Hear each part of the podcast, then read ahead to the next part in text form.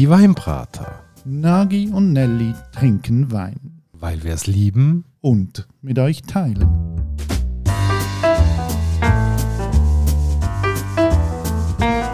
Hoi Nagi. Ciao Nelly und hallo liebe Hörerinnen und Hörer.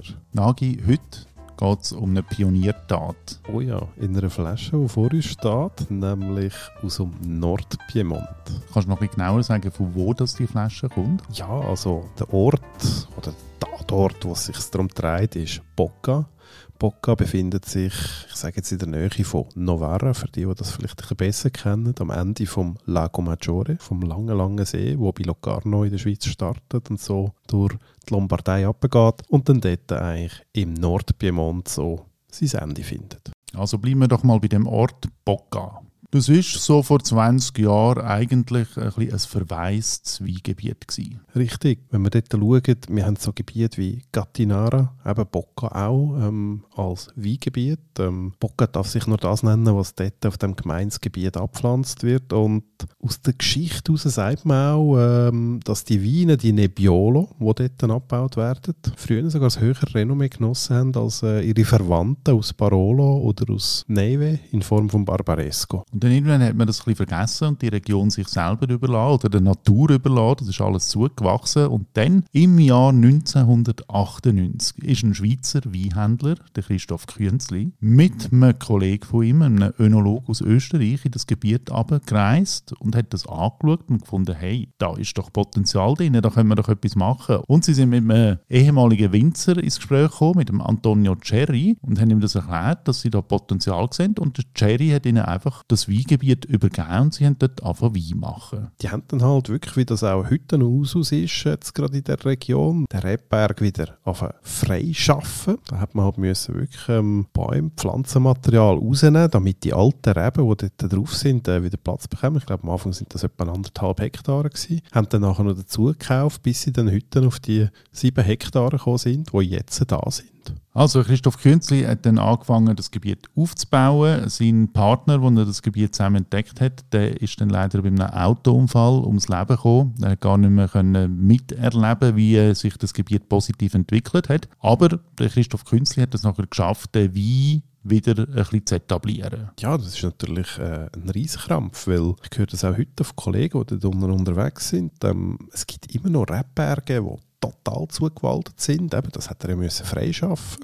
Eine Riesenarbeit. Auf der anderen Seite aber auch, ich glaube, wirklich eine Arbeit, die motivierend ist, weil man denkt, was für eine Geschichte dort dahinter steckt. Nämlich Geschichte von einem Gebiet, wo früher qualitativ hochstehender angeschaut worden ist als heute die Herzregion äh, Barolo, Barbaresco, also um Neve umeinander. Und dort eigentlich ähm, wirklich die qualitative Chance mal gesessen ist. Wenn man dort natürlich mit so einem Erbe betraut wird und das wieder aufschaffen kann, das ist wahnsinnig motivierend. Vor allem, wenn man eben mit so einer Haltung, mit so einem Gedanken dahinter geht. Aber wie kann das eigentlich sein, dass man eine ganze Weinregion einfach plötzlich der Natur überlässt, das lässt verwuchern? Wie kommt es zu dem? Schau mal an, wie sich Wein oder Weinbau entwickelt. Ähm, es hat auch Phasen gegeben, wie überall. Die Qualität geht zurück, die Leute ziehen von den Dörfern in die Stadt das gibt Verschiebungen und dann äh, irgendwann ist es vielleicht dann nicht mehr ganz so lukrativ, wie Bau zu betreiben und dann führt das wirklich auch zu derartigen Umständen, wo halt die Verwaltung Konsequenz ist und dann erst später wieder entdeckt wird, was eigentlich für einen Schatz dort liegt und der dann wieder mit mühseliger und langatmiger Arbeit freigelegt werden muss. Das Ergebnis von dem Schatz, das haben wir jetzt da auf dem Tisch. Was ist das für eine Flasche, Nagi? Eine Flasche Rotwein von dem Weingut Le Piane. Der Wein heißt Mimo. Es ist 2017er. Das ist übrigens noch eine interessante Geschichte, warum der so heißt. Der ist offenbar nach einem Mitarbeiter benannt, der eine ganz wichtige Rolle gespielt hat beim Wiederaufbau von dem Weingut. Richtig. Mimmo. Der Mimmo setzt sich zusammen aus äh, Nebbiolo und zwei Färbersorten, Grotina und Vespolina. Eine Färbersorte ist eigentlich nichts anderes als eine Traube, die halt ein intensives Rot hat, weil man muss wissen, Nebbiolo ist ja relativ leicht in der Farbe. Man kann die Zeitung durchlesen. Und die Färbersorte hat man früher oder auch heute noch dazugegeben gegeben. In erster Linie, um das Rot zu intensivieren. Heute aber sicher auch, ähm, um den Geschmack ein bisschen runder, weicher zu machen und so am Wein eine schönere Gefälligkeit zu geben. An dieser Stelle, liebe Nelly, was sagst du zur Etikette? Also wenn du eine ockerfarbene Etikette drauf zeichnet, sieht man so ein bisschen in das Weingebiet hinein, es sind so zwei Bäume drauf und so ein Haus. Das Haus, das steht tatsächlich in dem Weingebiet, also sie haben einfach ein Gebäude genommen als Grundlage für das Logo. Dann steht eben der Name drauf, so ein bisschen schön prominent in weiß, Mimmo und das ist schöne, dezente, stilvolle Etikette, wo aber jetzt gar nicht so viel Rückschlüsse darauf zulässt, was einem da könnte erwarten. Durch das, dass wir gar nicht wissen, was wir erwarten können, weil auch mir der Wein nicht bekannt ist, würde ich sagen, lass uns mal zum Gras greifen und schauen, was steckt da drin. Ja, ich finde, also in der Nase kommt so ein dezenter Duft rein. Aber es ist jetzt noch nicht gerade so, dass da irgendwie so völlige Wucht entgegenkommt. Ich glaube, man spürt so ein bisschen, dass es durchaus etwas Komplexes könnte sein. Ich finde, der Wein hat eine wunderschöne, elegante Nase, nach einer dezenten Krisenote. Es kommt aber auch so ein bisschen etwas Dunkles mit. Ich könnte jetzt nicht sagen, ob das an diesen Färbersorten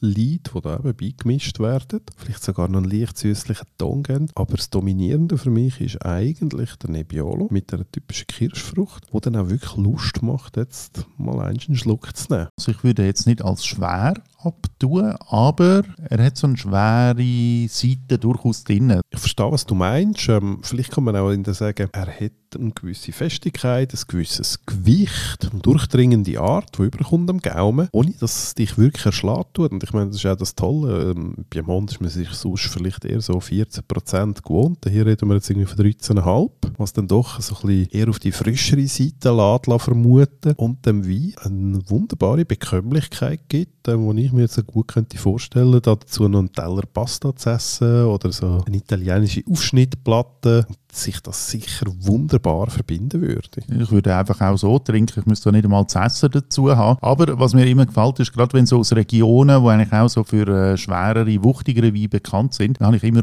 Freude, wenn ich so etwas entdecke, wo eben nicht unbedingt die Schwere hat, sondern auch ein Kontrapunkt zu dem setzt. Und trotzdem, essen, trinken, am Tisch hocken, ein Gespräch führen, das ist halt schon die Essenz. Und hier mit der klassischen piemontesischen Küche, die man kennt, eben die kleinen Häppchen, sei es ein gutes Stück Fleisch, ein bisschen Brot, noch ein bisschen eingelegtes Gemüse, vielleicht im Herbst sogar Trüffel dazu, wo ja das Gebiet wirklich sehr bekannt ist. Da kann ich mir vorstellen, dass das wirklich eine tolle Kombi ist schlussendlich. Wunderschön, wir haben einen Pionier, der ist mal vor über 20 Jahren dort und das Resultat für mich heute in den Flaschen haben, das macht Spaß. Also für mich wirklich eine Wiederentdeckung dessen, was man aus den Geschichtsbüchern sozusagen übermittelt bekommt, nämlich ein großartiges Weingebiet, das früher nicht geleuchtet hat und jetzt glaube ich sich da zum ersten Mal wieder so ein bisschen angestrahlt wird. Und wenn ihr noch ein bisschen mehr über den Wein fahren oder auch wo man ihn kaufen kann, dann kommen wir die Infos über, wenn ihr bei uns auf die Homepage geht, www.dieweinbrater.ch und dort könnt ihr natürlich auch unsere bisherigen Folgen anschauen. Nagi, ich würde mal sagen, wir trinken jetzt noch ein bisschen von dem Wein und überlegen, wo wir eine Pionierrolle übernehmen künftig. Das ist eine tolle Idee, liebe Nelly. Lass es uns genießen, weil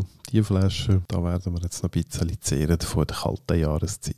Und zum Schluss von dieser Folge haben wir noch eine kleine Überraschung, weil der Winzer von dem Wein, den wir heute probiert haben, der Christoph Künzli, der ist uns in einem Interview Rede und Antwort gestanden und diese Folge werden wir nachher im neuen Jahr für euch ausspielen. Also freut euch auf ein paar ganz spannende, tolle Geschichten aus dem Weingebiet. Ich wünsche mir eine gute Zeit. Bis bald. Ciao zusammen und tschüss Nagi. Ciao Nelly.